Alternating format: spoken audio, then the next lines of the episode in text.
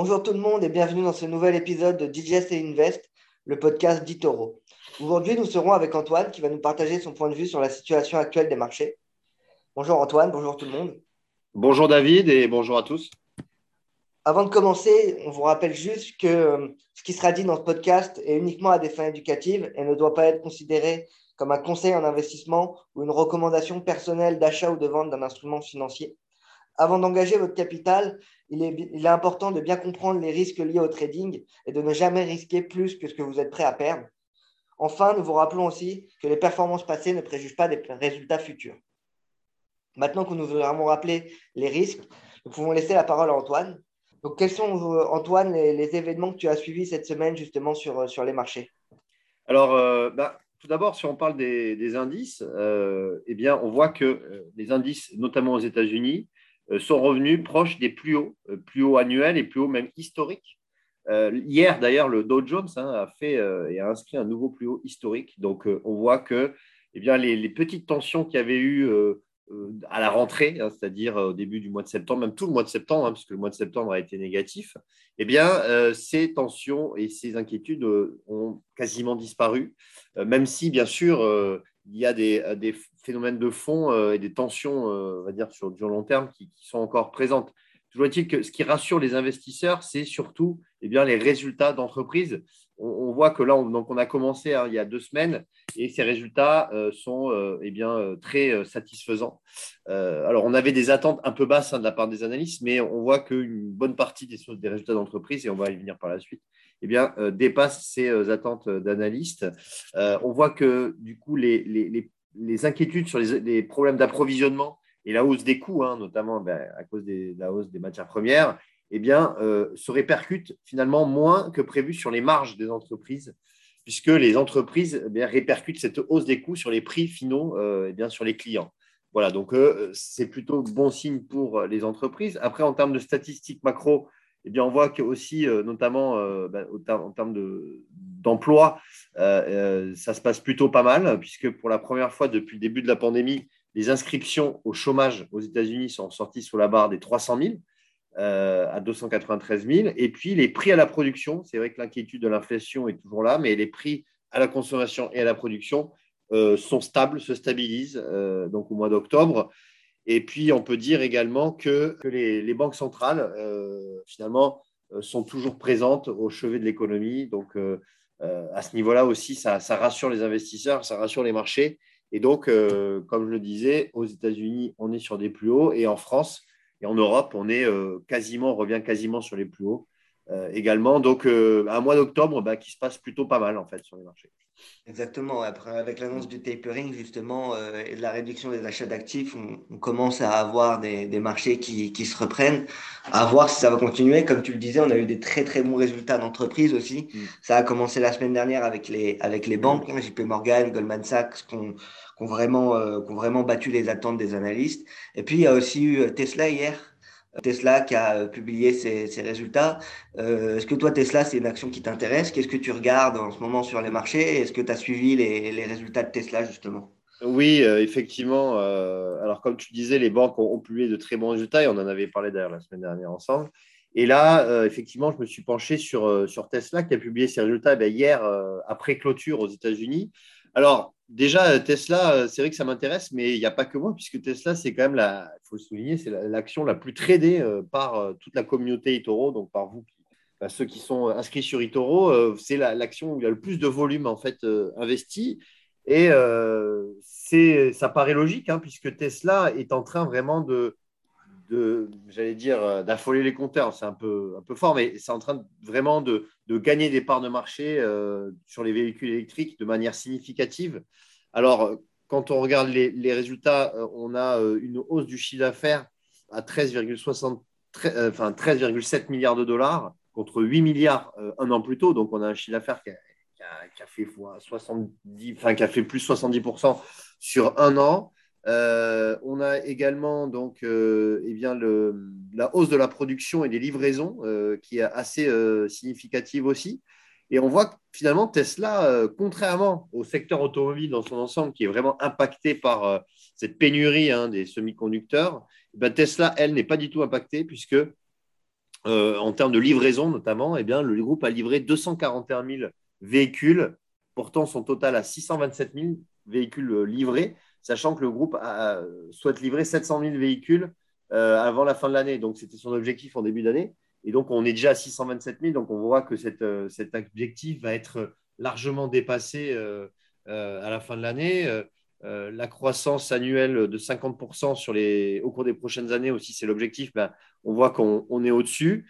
Et euh, si on regarde en France, le, modèle 3, euh, hein, c'est le modèle le plus vendu des Tesla, eh bien, c'est le modèle le plus vendu en septembre aussi en France, devant la, Zoé de Renault et, et l'I 208 de, Peugeot. Donc, on voit même que, enfin, il n'y a pas que en France que Tesla, bien sûr, est le plus vendu, mais euh, il y a aussi euh, en Allemagne sur les modèles électriques et en Chine aussi, c'est bah, le leader, hein, tout simplement. Donc, euh, c'est assez impressionnant. C'est quoi ton point de vue par rapport à la concurrence? Est-ce que tu penses que Tesla vont réussir à, garder cette, cette place de leader sur le marché justement mm. des véhicules électriques ou tu penses que des concurrents comme Renault ou comme General Motors aux États-Unis pourraient justement à terme euh, venir prendre des parts de marché de Tesla et euh, venir concurrencer Tesla sur, sur ce marché-là, sachant que pour beaucoup de gens, euh, Tesla est survalorisé, considéré comme survalorisé, et on la compare souvent. Les gens aiment bien faire la comparaison entre Tesla et le nombre de groupes automobiles que Tesla vaut. Mm. Qu'est-ce que tu penses, toi, à ce, Alors, à ce niveau-là? alors, euh, alors, il y a plusieurs, plusieurs questions. Déjà, euh, par rapport à la concurrence, je pense que Tesla, euh, effectivement, a, vraiment gagné des parts de marché, malgré le fait que General Motors et, Peugeot, notamment et Renault aussi, investissent lourdement dans les, dans les véhicules électriques. Et moi-même, les Allemandes, hein, on a vu avec Volkswagen qui, qui, veut, qui veut investir, je ne sais plus combien de milliards dans, dans les véhicules électriques. Donc, c'est vrai qu'on a, on a quand même une grosse concurrence qui, qui s'annonce dans les prochaines années. Mais Tesla a vraiment une longueur d'avance, longueur d'avance sur, sur, le savoir-faire euh, des, véhicules électriques. Et, je pense que Tesla gardera quand même euh, cette, euh, cette avance dans les, dans, les, dans les prochaines années. Alors, ça peut aller très vite aussi. Hein, ça peut aller très vite. Donc, c'est aussi difficile de, de, de, se prononcer sur du, trop long, du très long terme. Mais toujours est-il que voilà, Tesla aujourd'hui, c'est vraiment une grosse, grosse avantage comparatif sur, les, sur, sur, ses, sur concurrents. Ensuite, euh, en termes de valorisation, eh bien, euh, c'est vrai que euh, aujourd'hui, Tesla est très fortement valorisé, comme tu l'as dit. Hein, ça, regroupe à peu près une grande partie des, constructeurs automobiles mondiaux.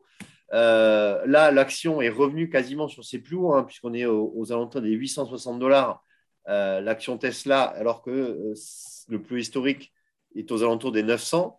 Euh, donc, on est revenu sur le plus haut. Mais après, si on regarde aussi euh, l'avis d'analystes euh, et de, et de, comment dire, de gourous, entre guillemets, sur les marchés, comme Cathy Woods, qui a annoncé que déjà Tesla, c'est la, la, plus forte pondération de son portefeuille et, et, de ses fonds d'investissement. Et selon elle, Tesla devrait valoir 3000 dollars fin 2025. Alors, bon, c'est toujours des prévisions, donc il faut faire attention. Mais si on regarde euh, bah, 3000 dollars par rapport au cours actuel, ça ferait un x3 sur le cours, même plus que x3.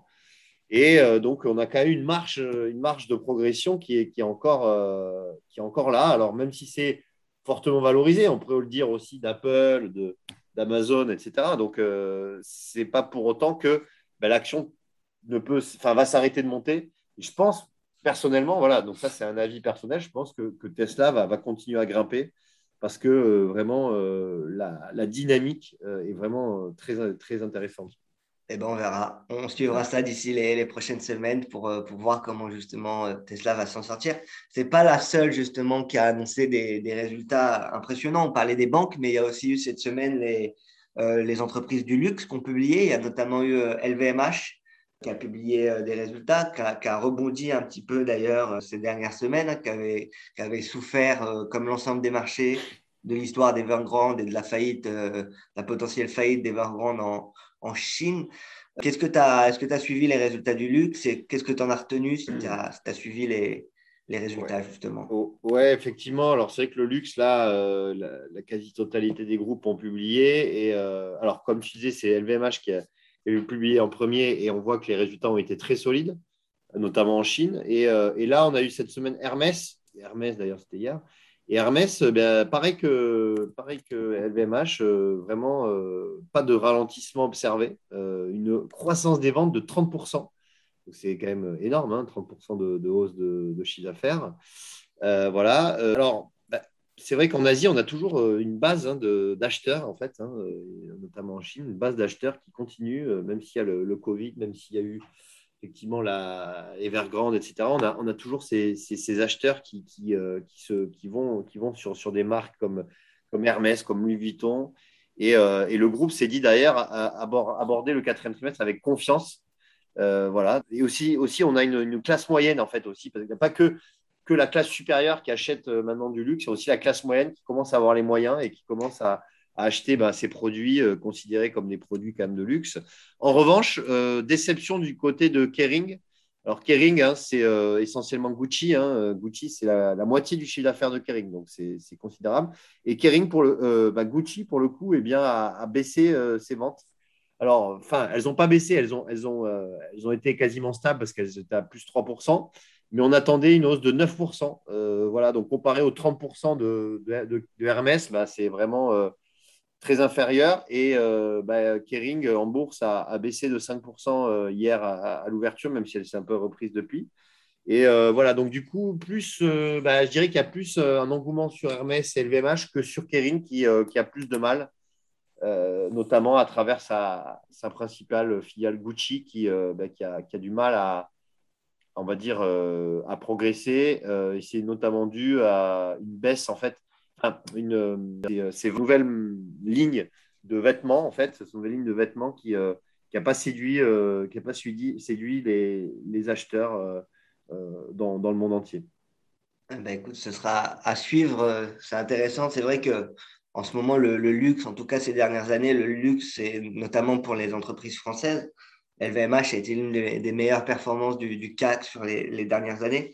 Donc, on voit qu'il y a quand même un fort engouement des, des clients et donc ce sera intéressant de voir si justement LVMH euh, va réussir d'ici les prochains mois, les prochaines années à, continuer sur le même rythme de vente. Comme tu le disais, il y a de plus en plus de monde qui s'intéresse au luxe, en Asie notamment. Hein, L'Asie représente quand même un, énorme marché pour, euh, pour les, les, boîtes de ce, de ce secteur. Donc, euh, donc on verra l'évolution, mais en tout cas, pour le moment, ça part bien. Donc, à part Kering qui a loupé ses résultats, qui mmh. loue quand même deux fois trois les attentes des analystes. Les, autres sociétés, Hermès et LVMH, euh, envoient plutôt des, signaux positifs sur euh, la globalité du secteur, quoi, on peut dire.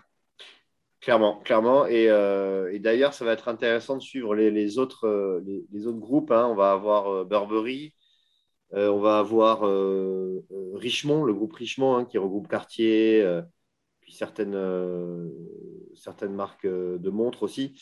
Donc, du coup, euh, du coup ça va être intéressant de suivre ces, ces, ces, groupes, ces groupes de luxe. Mais, mais en fait, finalement, ouais, il y a moins d'inquiétude qu'escompté auparavant au vu des résultats, sauf pour, sauf pour Kering.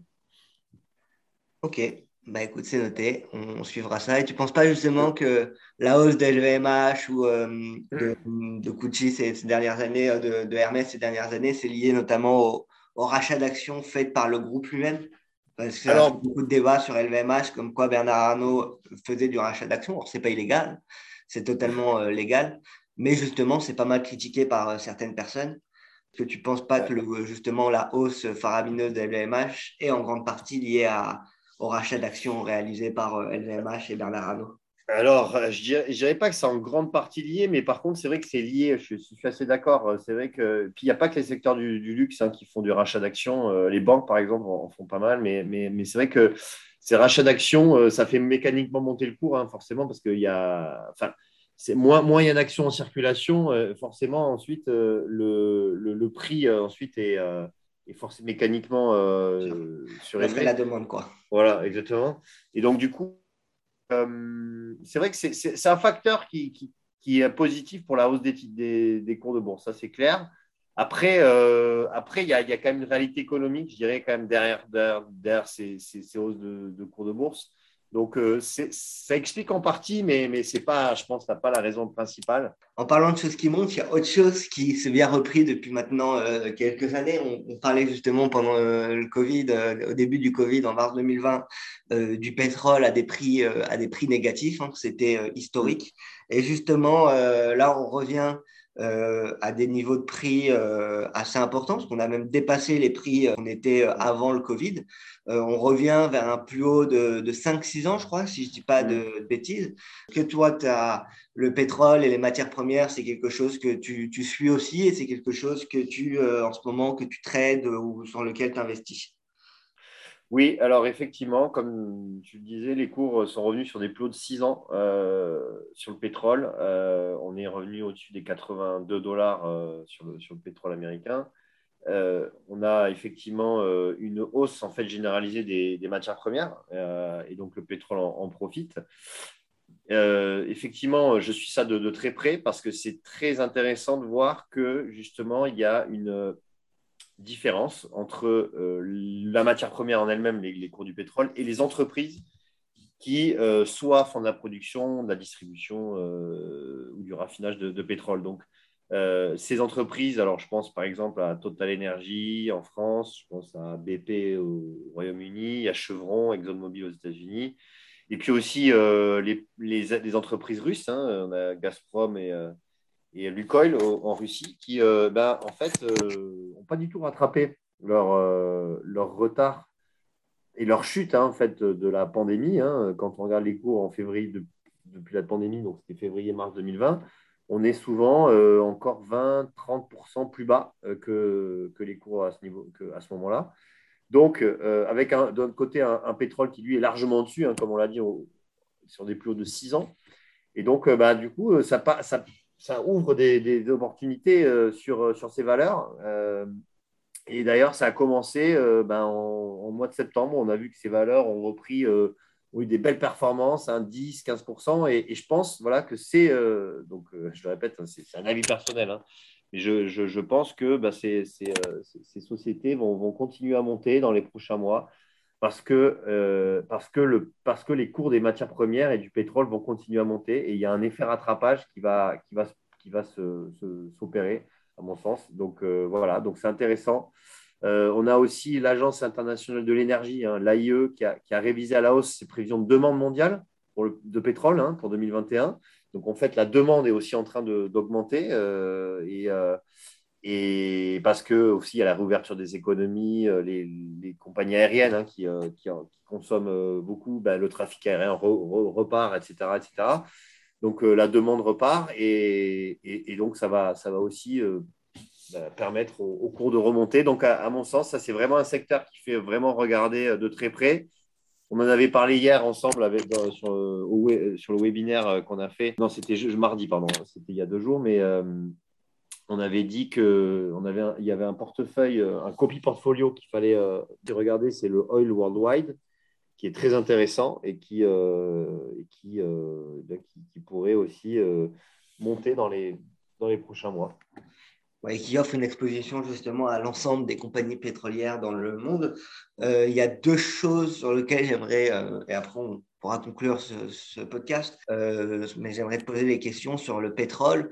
Justement, on parlait de Tesla un peu avant de parler du pétrole. Est-ce que tu n'as pas peur que les voitures électriques à terme, dans 10 ans par exemple, la majorité des gens n'utilisent plus que des voitures électriques et qui n'est plus justement, alors il y aura toujours besoin de, pétrole, mais n'est plus euh, les mêmes besoins de pétrole qu'on est euh, maintenant? C'est ouais, c'est une très bonne question. C'est-à-dire qu'en fait, euh, aujourd'hui, alors, alors il y a deux choses. C'est que déjà, d'une part, la, consommation de pétrole, elle se fait pas, plus, enfin, elle se fait plus sur les, avions, en fait, le, secteur aéronautique consomme plus de pétrole que le secteur automobile. Donc ça, c'est une chose. Et on en est encore loin, en fait, des, avions euh, qui vont voler à l'hydrogène ou, euh, voilà, on n'est pas du tout prêt, euh, contrairement au, secteur automobile, à, utiliser une autre source d'énergie que le pétrole.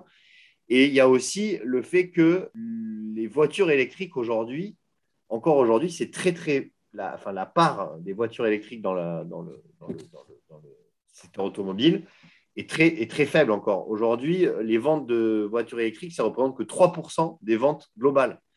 c'est vrai que les, voitures, les ventes de voitures thermiques, c'est encore énorme. C'est 80% des, ventes de voitures. Donc aujourd'hui, c'est encore, encore faible. Par contre, dans le temps, effectivement, dans les dix prochaines années, ben, cette part va augmenter des voitures électriques et donc la consommation de pétrole devrait baisser dans, dans le secteur automobile. Et ça, c'est effectivement mauvais pour le pétrole à long terme. Mais je dirais qu'à court terme, on n'en est vraiment pas encore euh, là.